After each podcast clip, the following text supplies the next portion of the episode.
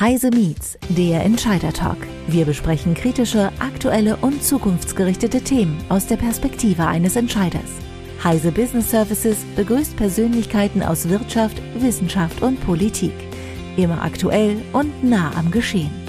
Hallo und herzlich willkommen, liebe Zuhörerinnen und Zuhörer, zu einer weiteren Folge von Heise Meets. Jetzt im Dezember 2023 haben Sie es wahrscheinlich auch in den Nachrichten mitbekommen. Die deutschen Schüler haben in der PISA-Studie so schlecht abgeschnitten wie nie zuvor. Gerade was Lesestärke oder mathematische Kenntnisse betrifft, sind deutsche Schüler im internationalen Vergleich in den letzten Jahren stark abgerutscht. Das hat mannigfaltige Ursachen, aber man hört bisweilen auch aus Seiten von Unternehmern, dass die Schulen den äh, Schülern für das spätere Berufsleben nicht das nötige Wissen oder das adäquate Wissen mitgeben. Was ist daran? Wo sind die Probleme? Was kann man unter Umständen dagegen tun? Zu diesem Thema freut es mich sehr, einen Experten bei uns zu haben, der auch schon im Bildungsausschuss des Deutschen Bundestags gesprochen hat. Es ist Frederik Harcourt von Cleverly. Frederik, herzlich willkommen hier bei uns bei Heise Meets. Liebe Sebastian, vielen herzlichen Dank für die Einladung. freue mich, äh, mit dir in dieses äh, spannende Thema ein bisschen einzutauchen. Ähm, Frederik, du hast ja auch einen eigenen Podcast und du sagst selber auch, wir bilden momentan an den Schulen unsere Kinder an den Schulen am Bedarf der zukünftigen Jobs vorbei. Also mhm. Ähm, du sagst, die Ausbildung unserer Kinder geht an den Schulen momentan an den Ansprüchen zukünftiger Jobs vorbei. Was genau läuft da deiner Ansicht nach schief? Beziehungsweise wie, wie äußert sich das? Also kannst du das mal vielleicht ein bisschen ausführen von deiner Perspektive? Total, sehr gerne. Ja, ich habe einen ähm, Podcast, heißt Schule des Lebens. Also ich beschäftige mich ganz stark mit der Frage, auf was müsste Schule eigentlich vorbereiten. Und wenn ich das jetzt aus der Sicht eines Unternehmers, einer Unternehmerin mir diese Frage stelle, dann ähm, wollen wir doch äh, sozusagen einmal beleuchten, was müssen Berufsanfänger und Berufsanfängerinnen eigentlich wissen und können. Und das ist eigentlich, Sebastian, ganz einfach. Ähm, die müssen wissen, was ihre Stärken sind, also was sie gut können. Das kann Kommunikationsfähigkeit sein, Strukturiertheit, Teamfähigkeit, Kreativität, Disziplin, logisches Denken unternehmerisches Handeln, ganz unterschiedliche Sachen, handwerkliches Geschick. Das heißt, das müssen Sie wissen und was müssen Sie können? Sie müssen diese Stärken und Fähigkeiten praktisch anwenden können. Ja, was meine ich damit? Wenn ich als Unternehmer jetzt sage, ich brauche einen jungen Sales-Mitarbeiter, der das zum allerersten Mal macht, der einsteigt sozusagen in das Thema Sales, dann würde ich erwarten, dass er kommunikationsfähig ist, dass er begeisterungsfähig ist, dass er ein Talent zum Verkaufen hat und die ganz konkrete Anwendung, ne? also was, wie ist bei uns ein Gesprächsleitfaden, ähm, wie verkauft man ähm, Maschinenteile, das kann er dann bei uns lernen. Also eigentlich äh, das Wissen um die eigenen Fähigkeiten und die Fähigkeit, diese anzuwenden, das müsste in der Schule vermittelt werden. Und das wäre die perfekte Grundlage, auf der wir dann Unternehmer im Grunde genommen mit den Berufsanfängern starten könnten. Faktisch wird das aber alles nicht vermittelt, sondern was vermittelt wird, ist Fachwissen, was aber total an dem, was sie eben eigentlich wissen müssen, vorbeigeht. Und das ist ein großes Problem. Es ist ja durchaus auch so, dass nach dem letzten Mal, wo deutsche Schüler in der PISA-Studie recht schlecht abgeschnitten hatten, da wurden ja auch entsprechend Lehrpläne umgestellt. Da wurde zum Beispiel Mathematik dann im Abitur zu einem verpflichtenden Fach in der Folge. Da wurde mehr auf Ganztagsschulen umgestellt. Ähm, wo man dann auch in der Folge gesehen hat, dass zumindest so über die Jahre hinweg die Leistungen der Schüler äh, sich verbessert haben. Aber wenn ich dich jetzt so richtig verstehe, dann wäre so dieses äh, breit gefächerte, dass verpflichtend alle Deutsch, verpflichtend alle Mathe-Abi machen müssten, äh, eigentlich genau die falsche Richtung gewesen. Ich glaube, genau, ich glaube, wir müssen ein bisschen unterscheiden. Also ähm, ich glaube, wenn, wenn du damit einverstanden bist, Sebastian, zerlegen wir das Thema mal. Ich glaube, das eine ist die grundsätzliche Frage, was müssen unsere Schüler und Schülerinnen lernen, um für den Arbeitsmarkt von morgen und heute richtig vorbereitet zu sein und damit für uns Unternehmer und Unternehmerinnen auch eine gute Grundlage zu bieten, mit dem wir dann wirklich auch arbeiten arbeiten können. Und das andere Thema ist das schlechte Abschneiden in der PISA-Studie, weil was wir nicht vergessen dürfen, die PISA-Studie, da wurden jetzt 15-jährige Schüler und Schülerinnen getestet auf ihre Fähigkeiten in Mathematik, in Deutsch und, und auch in den Naturwissenschaften. So. Und da sehen wir einfach, dass es eine sehr äh, krasse Verschlechterung wiedergegeben hat. Und wenn wir jetzt da mal ganz kurz einsteigen und uns fragen, warum ist das so? Warum haben wir uns da eigentlich wieder so verschlechtert? Dann muss man ehrlicherweise sagen, dass dieses schlechte Abschneiden ähm, ein einen tiefen, ja, tief blicken lässt in unsere Gesellschaft. Was meine ich damit? Wir haben, weil wir reden ja über zehn Jahre Gap zwischen dem letzten Test. Wir leben mittlerweile in einer Gesellschaft, in der wir Eltern immer weniger Zeit haben, tatsächlich auch mit unseren Kindern diese Fähigkeiten zu üben. Lesefähigkeiten, Rechenfähigkeiten. Das ist, das sind Themen, die wir klassischerweise auch zu Hause ganz viel gemacht haben, auch machen sollten. Ja, also auf Aufruf an alle Eltern, abends zu lesen mit den Kindern vorm ins Bett gehen, das ist wichtig, ein Teil der Übung. Das passiert immer weniger. Wir müssen einfach. Das war auch eine Lektion eigentlich aus dem letzten Mal der PISA-Studie. Da wurden ja dann deswegen auch die Ganztagsbetreuung eingeführt, damit eben begleitetes Lernen gemacht werden kann, verstärkterweise. Passiert immer weniger, auch weil beide äh, Eltern mittlerweile natürlich mehr und mehr berufstätig sind, können können, aber auch sein müssen. Das heißt, wir haben dann Probleme im Elternhaus, nennen wir es mal so.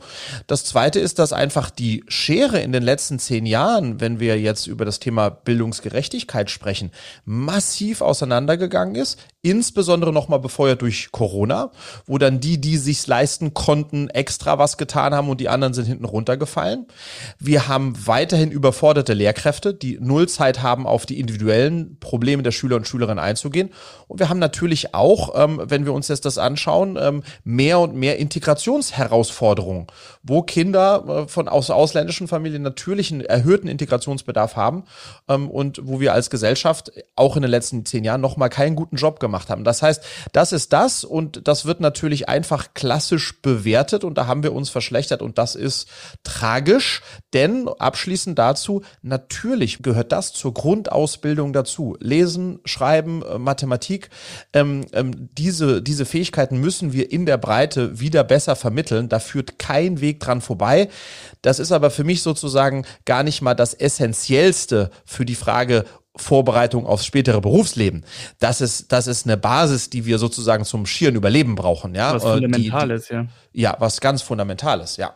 Dann in der Erweiterung, also wir wenn man sich quasi nur auf das Fundamentale konzentriert, dann arbeiten wir immer noch an den Ansprüchen des Berufsmarkts vorbei, wenn ich das so richtig verstehe. Oder beziehungsweise richtig. man darf da die Ansprüche des Berufsmarkts nicht aus dem Blick verlieren. Wir haben ja früher immer das klassische äh, System gehabt, wenn man das so vereinfacht ausdrücken will, was aber in den letzten Jahren ja doch immer weiter aufgeweicht ist, dass so tendenziell die handwerkerischen oder die Ausbildungsberufe da sind die Schüler vorher so, haben Hauptschul- und Realschulabschluss gehabt und dann die höheren Berufe, da sind die Kinder vom Gymnasium abgegangen und haben dann vielleicht vorher noch studiert oder so dergleichen. Haben sich die Ansprüche der Arbeitswelt und die Anforderungen und die Art und Weise, wie da gearbeitet wird, mehr verändert als die Schule? Also hat sich die Arbeitswelt verändert, aber die Schule nicht? Um, ähm, ja, total. Um, ähm, und das ist ja im Grunde genommen das, um, ähm, das Fieseste daran.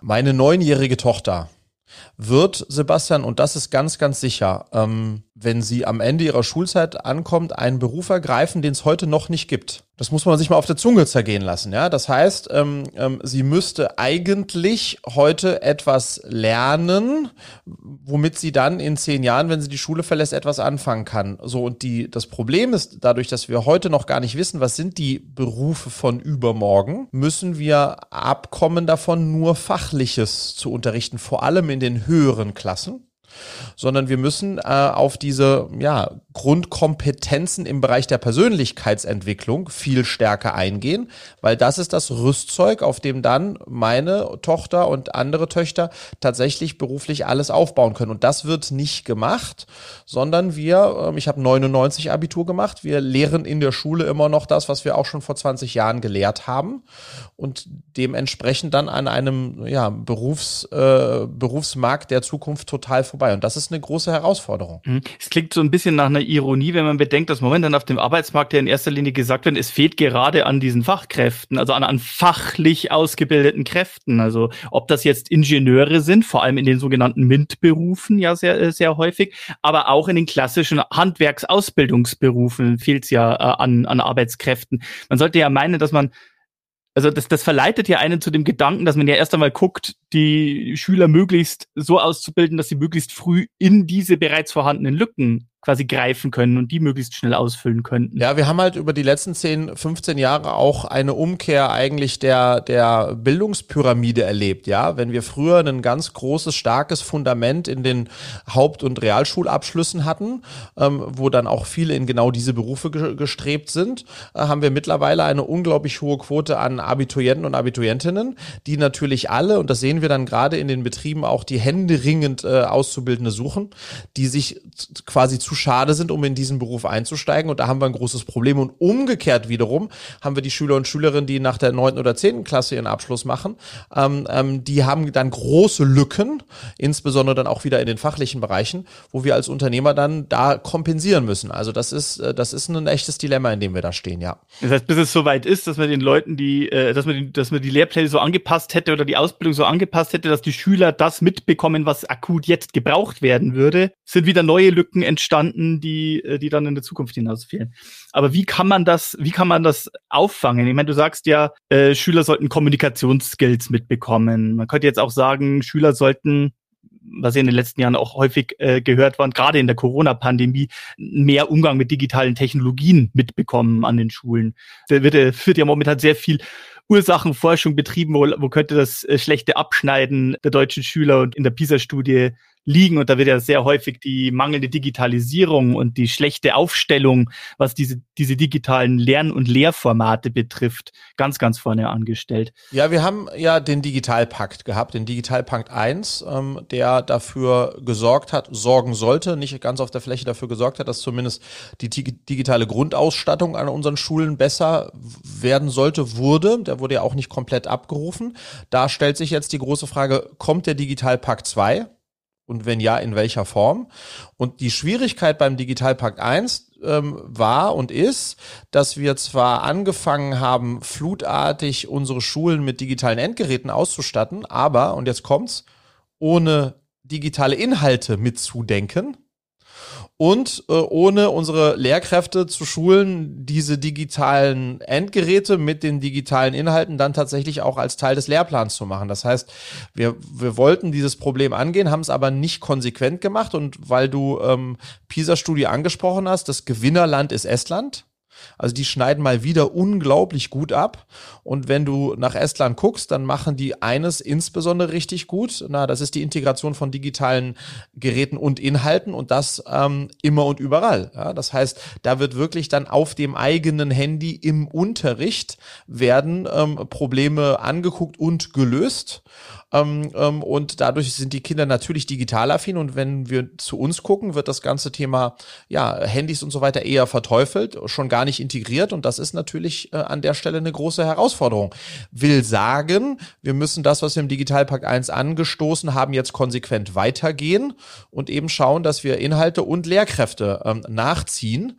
Äh, und äh, auch das keine neue, äh, neue Forderung. Wir brauchen natürlich an den Schulen auch sowas wie Systemadministratoren. Also Leute, die sich auch auskennen und dann die, die, die Schulen auch befähigen, das, was sie dort haben an digitalen ähm, Materialien auch, auch faktisch einzusetzen äh, und nachzurüsten. Das ist ja auch oft ein, ein, Problem an den Schulen. Ja, das mit den Lehrkräften, da sprichst du, glaube ich, auch ein großes Problem an. Einmal abgesehen davon, dass wir ja momentan ja auch einen Lehrkräftemangel in Deutschland haben.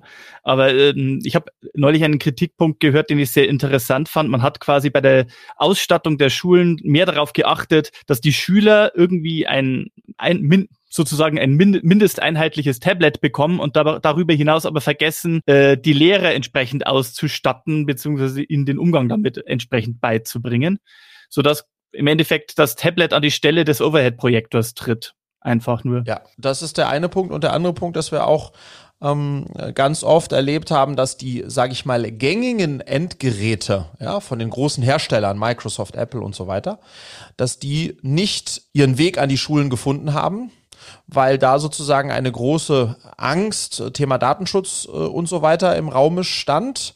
Ähm, und dann lieber versucht wird, eigene Technologien zu entwickeln, was verrückt ist, ähm, um die Kids dann in eine Arbeitswelt zu lassen, wo genau diese äh, digitalen Endgeräte Usus sind. Also auch das ist hier äh, eine Schwierigkeit, wo wir dann sozusagen nochmal ein Umlernen äh, ähm, passieren muss seitens uns Unternehmern, weil die, der Umgang mit den üblichen Geräten an der Schule gar nicht trainiert wird, weil die keinen Zugang finden. Also auch ziemlich, äh, ziemlich Hanebüchen. Mhm. Das heißt aber, das Problem liegt, äh, wenn ich dich richtig verstehe, also eher in der Methodologie und in der Art und Weise, wie die Inhalte vermittelt werden, als am Lehrplan selbst. Wenn ich da nochmal reinspringen äh, darf, Sebastian, ich glaube ganz grundsätzlich, weil das ist spannend, da können wir als Unternehmer und Unternehmen auch lernen. Von dem Ansatz glaube ich, Schule und die Aufgabe von Schule müsste grundsätzlich überdacht und verändert werden. Deswegen mochte ich deinen Ansatz, denn es Schule ist schon lange nicht mehr der einzige Ort oder der Ort der Wissensvermittlung was es vor 50 Jahren noch war. Wenn du auf dem Land lebtest, gingst du zur Schule, um dort aus dem Schulbuch vom Geschichtslehrer Geschichte zu lernen, richtig? Mm, ja, so, so ungefähr. Ja, so ungefähr, genau. Aber in diesem Selbstverständnis sind immer noch die meisten Schulen unterwegs. Heute ist Wissen überall und eben nicht nur mehr an der Schule. Und deswegen muss die Schule sich eigentlich auf ähm, ihre eigentlichen echten Fähigkeiten besinnen. Und was könnten denn diese Fähigkeiten sein? Das ist zum einen aufzuklären, wie geht man denn mit dem vielen Wissen um, was da draußen unterwegs ist? Es ist zum Zweiten eine viel individuelles Eingehen auf Schüler und Schülerinnen auf ihre anderen Fähigkeiten, die nicht wissensbezogen sind. Und, und jetzt kommt es total spannend, ich bin nämlich eigentlich Fan von Schule, Schule als sozialer Treffpunkt, als Ort, an dem man in einer Gruppe miteinander und voneinander lernt. So, und, und Schule müsste sich öffnen hin zu Unternehmen, um tatsächlich sozusagen die Praxis mit in die Schule zu bringen und die Schule in die Praxis zu bringen. Und wenn wir Schule so denken würden, Ne, dann siehst du, wir sind ganz weit weg von der Frage, was wird da eigentlich unterrichtet, sondern sehr stark bei, äh, wie wird unterrichtet. Ne? Ähm, dann wäre das eine echte Chance, weil dann wäre hätte Schule plötzlich einen ähm, eine Nähe zur Lebensrealität, eine deutlich größere Nähe zur Lebensrealität und das würde dafür sorgen, dass Schüler und Schülerinnen auch deutlich motivierter werden, weil die natürlich der Gap zwischen dem, was sie lernen müssen und zwischen dem, was ihr Leben ausmacht, so gigantisch groß ist, dass wir auch ganz große Schwierigkeiten haben, tatsächlich die Kids überhaupt noch dazu zu bekommen, ähm, sich anzuschauen anzustrengen. Ja, das kann ich durchaus verstehen. Ich meine, in einer Zeit, in der Wikipedia oder auch ChatGPT nur irgendwie ein paar Mausklicks weg ist und quasi sich Wissen geholt werden kann, indem man einen Suchprompt stellt, ist nicht so wichtig, das Wissen per se schon zu haben, sondern viel wichtiger, einschätzen zu können, wie gut ist das Wissen eigentlich, das mir da bei dieser Suchanfrage präsentiert wird. Aber um auf einen anderen Punkt zurückzukommen, wo hört dann Schule und Unterrichten auf? Und wo fängt dann die Ausbildung fürs Berufsleben an? Oder ist das eine falsche Denkweise? Naja, ich glaube, natürlich ist es, ähm, natürlich ist es fließend, aber am Ende des Tages ist es ein bisschen so, dass wir uns in einer idealen Welt eigentlich ähm, äh, die Hand geben müssten. Ja, also am Ende ist es ein, für mich ein Dreiklang aus Elternhaus, Schule und Arbeitgeber die in gewisser Weise ähm, sozusagen in einer Kette äh, zusammenarbeiten und am Ende dieser Kette steht natürlich der Arbeitgeber und der Arbeitmarkt. So, was meine ich damit? Ganz am Anfang, wenn die Kids klein sind und jung sind, noch bevor sie in die Schule gehen und dann in den Weg in die Schule finden, ähm, ist es an uns Eltern tatsächlich ähm, sozusagen das Suchen nach den eigenen Fähigkeiten zuzulassen. Was kann mein Kind eigentlich gut, was sind die Stärken, weil wir Menschen sind nun mal sehr unterschiedlich und der handwerklich Begabte sollte nicht in ein Abitur gezwungen werden. Wenn du weißt, was ich meine, so. Also diese Fähigkeiten sollten wir Eltern versuchen zu erkennen und zu fördern. Damit müsste Schule fortsetzen um dann sozusagen die Mitarbeitenden und die zukünftigen Mitarbeitenden an den Arbeitgeber zu übergeben, der dann, und das ist auch ganz wichtig, im Recruiting, also in, in, in, an der Sollbruchstelle, wo die Frage ist, wer passt denn eigentlich zu mir, da stark eher auf die Fähigkeiten gehen sollte und weniger auf, auf das Thema Noten, um dann auf der Basis tatsächlich in eine echte Ausbildung zu gehen, weil wir dürfen als ähm, Arbeitgeber nicht erwarten, dass fertig ausgebildete Leute zu uns kommen. Das ist einfach nicht der Fall, ja. Aber ich glaube, wir, wir müssen mehr dazu zusammenarbeiten und das ähm, sozusagen in so einer Kaskade denken. Und das tun wir gar nicht. Ganz im Gegenteil, wir sind eher dabei, uns gegenseitig, die Eltern sagen, die Schule ist Schrott, ähm, ähm, die Unternehmer sagen, die Ausbildung kann nix. So, und dann sind wir im Grunde, und wer sitzt dazwischen?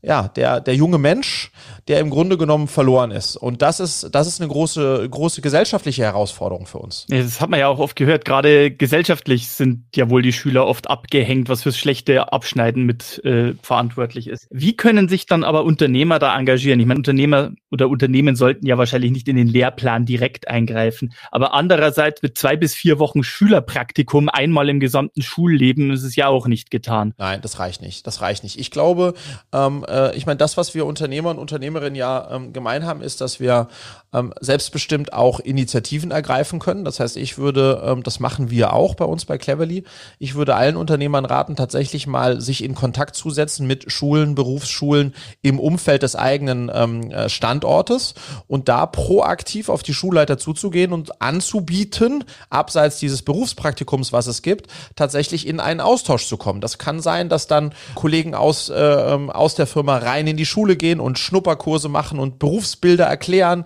Das kann aber auch sein, dass man außerplanmäßige Klassen mal durch, die, durch das Unternehmen führt. Also wirklich versuchen, das, ich würde es mal nennen, nicht Business Development, sondern Mitarbeiter Development zu betreiben und das schon sehr früh ähm, und tatsächlich zu versuchen, sich da einzubringen. Das ist eine große Chance und würde dann tatsächlich auch den Unternehmern zu einem späteren Zeitpunkt, aber den Schulen und Schülern ganz konkret auch früher schon helfen, da was zu machen. Es gibt Initiativen in der Richtung ähm, und, und, und da sollte man sich dranhängen oder, oder selbst, selbst ein bisschen in diese Richtung vordenken. Mhm. Ich kann mir vorstellen, dass aus der Perspektive eines 15-jährigen Schülers, wenn ich jetzt das jetzt hören würde, so, oh mein Gott, da kommt jetzt noch mehr dazu, wo soll denn meine ganze Freizeit bleiben? Oder ist es eher andersrum, also dass es eher den Leuten an, an den, den jungen Leuten an Anleitung fehlt, an Orientierung fehlt? Total. Stell dir mal vor, Sebastian, äh, man hätte dann auch da ein breites Spektrum und dann gibt's mal ähm, im Rahmen so einer Woche, äh, stellt sich dann mal ein Schreiner vor oder ein, äh, ein, ein Malermeister oder äh, äh ein, ein ITler oder das ist so spannend, ja, das ist so spannend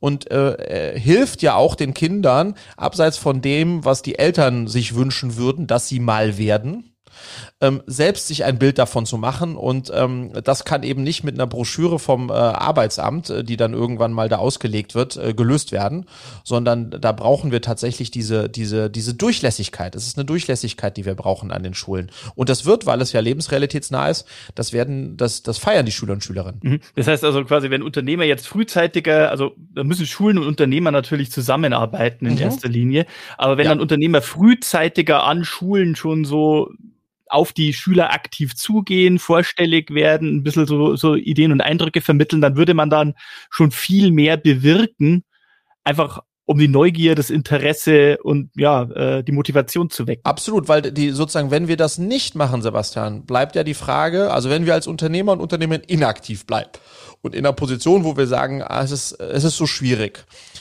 dann, was, was, was ist die Option B? Die Option B ist, uns darauf zu verlassen, dass sich das Bildungssystem schnell verändern und verbessern wird. Und da kann ich dir jetzt sagen, nach über drei Jahren Bildungsunternehmertum, ich bin ja Bildungsunternehmer und deswegen sehr, sehr, sehr stark verstrickt da, da würde ich uns Unternehmern wenig Hoffnung machen, dass sich das schnell viel verändert.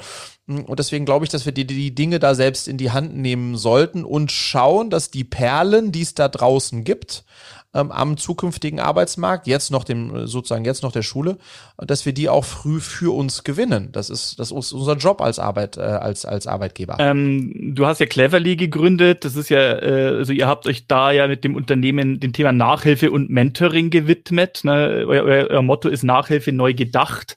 Äh, was sind da für Learnings, die ihr da rausgenommen habt? Du kannst ja aus drei Perspektiven sozusagen reden, so als, als Nachhelfer, als, als Vater und als Unternehmer. Ja, ja, was wir, was wir bei Cleverly machen, ist am Ende des Tages, wir ähm, ähm, leider Gottes ähm, ähm, äh, gibt es Cleverly, weil das System so ist, wie das System ist. Und wir unterstützen Schüler und Schülerinnen, aber auch Auszubildende eben auf der einen Seite fachlich, also im Bereich der Nachhilfe, aber eben auch im Bereich der Persönlichkeitsentwicklung.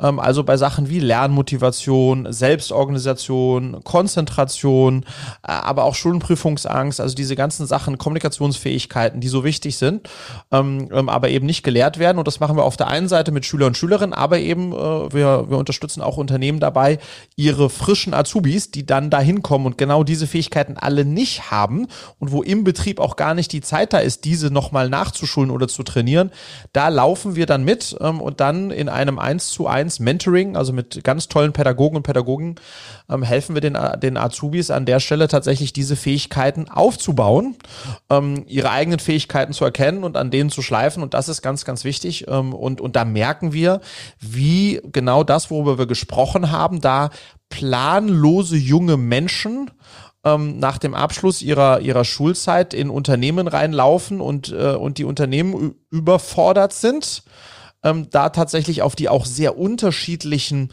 sage ich mal, Levels einzugehen und die jungen Azubis abzuholen und die wiederum treffen plötzlich auf eine Lebensrealität, wo Anforderungen da sind, wo Zeitdruck da ist, wo, wo all so Dinge da sind, die sie vorher nicht gelernt haben. Und das ist eine, das ist eine ganz große Herausforderung, wo wir versuchen, ähm, mit unserem Young Talents Programm bei Cleverly da auch äh, den Unternehmen ähm, zur Seite zu stehen. Ich finde, das ist ja ein Aspekt, da, äh, wenn man die Leute, die Ausbilder an den Unternehmen fragt und wenn man die Lehrkräfte an den Schulen fragt, kommt man das Gleiche zu hören. So, wir können das jetzt nicht auch noch mit lehren. Ne? Also die, die Kommunikationsskills, die, die Planungsskills und dergleichen, weil die äh, Unternehmen gucken natürlich auf die Anforderungen und die Ansprüche, die sie selber jetzt fachlich speziell für den Beruf haben, während die Lehrer darauf achten müssen, dass der Lehrplan vermittelt wird und die Inhalte. Genau, dann fällt genau das in der Mitte durch, Sebastian, was aber ja eigentlich so wichtig ist. Ja, also genau dieses zu, zu wissen, was man kann, wie kommuniziert man richtig, wenn ich morgens keinen Bock habe aufzustehen, wie wie, wie raff ich mich dann dennoch auf? Wie vergesse ich nicht alle zwei Tage meine Mappe? Und so, das sind ja so diese Basics, wo man vielleicht drüber schmunzelt aber die natürlich ähm, äh, auch auf das Wellbeing, ja, der, der dieser jungen Menschen unglaublich einzahlt. Ähm, ähm, und wenn das dann da sich niemand drum kümmert, ist es eine ganz große, ganz große Schwierigkeit, die auch dazu führt, und das ist dann wieder für uns Unternehmer natürlich eine Katastrophe, dass wir einen sehr großen Durchlauf haben. Das heißt, ganz viele Abbrecher, eine hohe Abbrechquote. Mhm, mhm. äh, ähm, und dann müssen wir wieder reingehen und wieder suchen. Das ist halt schwierig, ja. Wir wollen ja die guten Leute auch tatsächlich nicht nur finden, sondern auch halten. Vor allem, weil es ja, wenn dann jemand schon einmal oder mehrmals abgebrochen hat, es ja später ja. nur noch schwieriger für ihn werden wird, im Berufsleben Fuß zu fassen. Absolut, absolut. Also was ist da also zu tun? Ich meine, man hört ja dann immer gleich die Rufe an die Politik, hier endlich aktiv zu werden, aber jetzt mal so aus der Perspektive, was müssen konkret Eltern und was müssen Arbeitnehmer und was muss auf schulischer Ebene geleistet werden, damit hier eine entsprechende Veränderung eintritt? Ja, ich glaube, ähm, ähm, bei Unternehmern, das, was wir angesprochen haben, ich glaube, wir müssen unsere Einstellung leider Gottes ändern. Also weg von fordern, hin zu fördern und hin zu selbst aktiv werden, ja, im Sourcing von Nachwuchskräften ähm, und in einer Form von Durchlässigkeit in beide Richtungen. Und wir müssen auch als Unternehmer bereit sein zu sagen, wenn wir das nicht leisten können, ähm, gibt es dann Anbieter wie uns, die da vielleicht uns unterstützen können, weil es ist nun mal notwendig. Also ich glaube sozusagen die, die, die Erkenntnis und das Eingeständnis auch, dass das wichtige Fähigkeiten sind und dass, dass man da sich sozusagen öffnen muss, ist ganz wichtig und auf Schule zuzugehen und selbst aktiv zu werden. Ich glaube, das ist das, was Unternehmer äh, leisten müssen, äh, ohne, ohne andere Option zu haben. Ich glaube, wir als Eltern haben einen ganz großen Job, das ist unglaublich wichtig. Ähm, wir müssen tatsächlich, wir haben ja auch oftmals mehr als nur ein Kind, vielleicht zwei oder drei Kinder. Wir müssen schauen, dass wir früh äh, unsere Kinder nicht in einer, sage ich, sage ich mal, in einen, auf eine Art und Weise beeinflussen, die gar nicht dem entspricht, was eigentlich dem Kind entspricht, ja, also sozusagen da unseren Wunsch durchdrücken, sondern tatsächlich eher gucken, was sind die Fähigkeiten meines Kindes und wie kann ich diese fördern, auch wenn die dann vielleicht nicht hin zu einem Doktor oder was auch immer führen. Und ich glaube, bei Schule ist es so, es gibt ganz tolle Konzepte da draußen ähm, und auch Schulen und auch Schulleiter und auch ganz viele engagierte Lehrer und Lehrerinnen, die tatsächlich schon einen großartigen Job machen. Ich glaube, was wir gesellschaftlich versuchen sollten, ist, Schulen stärker zu enablen, selbst auch aktiv werden zu können. Ich glaube, das ist ganz entscheidend und eben, ähm, um da an diesen Einzelbeispielen zu zeigen, dass Schule großartig ist, aber neu gedacht werden muss, nämlich Schule als, als Ort des Zusammenkommens und das als Ort des Zusammenlernens. Und wir müssen aufhören, nur zu sagen, Schulen müssen digitaler werden, sondern wir müssen auch dafür sorgen, dass, äh, dass tatsächlich die Inhalte und die Lehrkräfte entsprechend geschult werden. Und übrigens auch da können wir, wieder beim Thema Systemadministrator, können wir Unternehmer helfen. Wir können den Kollegen, der bei uns die IT macht, einmal im Monat einen Tag da reinschicken und dann kann der da auch unterstützen. Ja, und ich, ich finde, in so eine Richtung müssen wir denken, auch wenn sich das jetzt erstmal ein bisschen ähm, äh, strange anhört, weil man sagt, das ist doch nicht mein Job. Das ist doch der, der Job des Staates. Aber äh, ich glaube, mit der Einstellung kommen wir sonst nicht weiter. Klingt ja auch fast so, als ob sich ein Unternehmer denken, denken könnte, ja, aber äh, was, was nutzt mir das, wenn ich quasi den, mein, meinen ITler abstelle, an der Schule zu helfen und dann fangen die Kinder am Ende woanders zum Arbeiten an. Da habe ich doch nichts davon, ich für meine Firma. Ja, aber wenn du es nicht machst, wirst du sicherlich äh, niemanden dort äh, früh rekruten. Ähm, und wenn du das machst, gibt's aber eben diese Chance. Und ich glaube, wir Unternehmer sollten auch, ne, äh, bei allem Druck, den wir natürlich haben, ähm, ähm, finde ich schon wichtig, dass wir auch ein bisschen einen sozialen Aspekt mit äh, und eine gesellschaftliche Verantwortung, die wir haben, mitdenken. Und deswegen kann sich das halb auszahlen und halb zahlst darauf ein. Ähm, und äh, im Zweifelsfall motiviert es auch deinen ITler. Ähm, ähm, ja, ist so, ja? da ähm, einmal im Monat rauszukommen, das kann, das ist eine spannende Erfahrung. Also ich würde das, äh, würde das empfehlen, zumindest mal auszuprobieren. Und auf die Art und Weise helfen, die Schule wegzubringen von einem Ort, in dem bloß aus dem Heft gelesen wird, hin Exakt. zu einem Ort, wo wirklich aufs Leben vorbereitet wird. Exakt. Was sind deine Aussichten? Äh, kennst du schon einige gute Projekte oder einige gute Beispiele, die du so nennen könntest, wo bereits etwas äh, gut und vorbildlich vorgelebt wird? Ähm, ich äh, kenne ein paar äh, Unternehmen natürlich, die genau das machen, wo wir, worüber wir jetzt gesprochen haben. Das heißt, die lokal in ihren eigenen Kommunen in, in genau so einen Austausch, äh, in so einen Austausch gehen und die auch gute Erfahrungen damit gemacht haben. Wir selbst machen das auch. Ähm, also das sind, glaube ich, äh, das sind gute Beispiele. Und dann gibt's immer wieder Leuchtturmschulen, ähm, übers Land verteilt, ähm, ähm, wo wir engagierte Lehrkräfte haben, ähm, die auch diesen Weg gehen. Insofern äh, sehe ich schon auch in der Praxis, dass das möglich ist und, äh, und kann nur empfehlen, tatsächlich das auch mal äh, für sich auszuprobieren, ja. Kann man nur hoffen, dass das dann irgendwann auch Schule macht, das Beispiel, weil ähm, letzten Endes liegt ja die Entscheidung, wie der Lehrplan gestaltet wird und wie die Schulen operieren, ja immer noch in der Hand der einzelnen Länder. Also absolut, hier in Deutschland. Absolut, ja.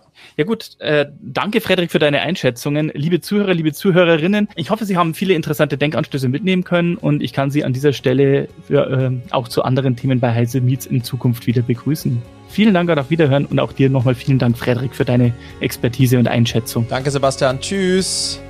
Das war Heise Meets, der Entscheider Talk. Sie wollen mehr erfahren? Dann besuchen Sie uns auf heise-meets.de. Wir freuen uns auf Sie.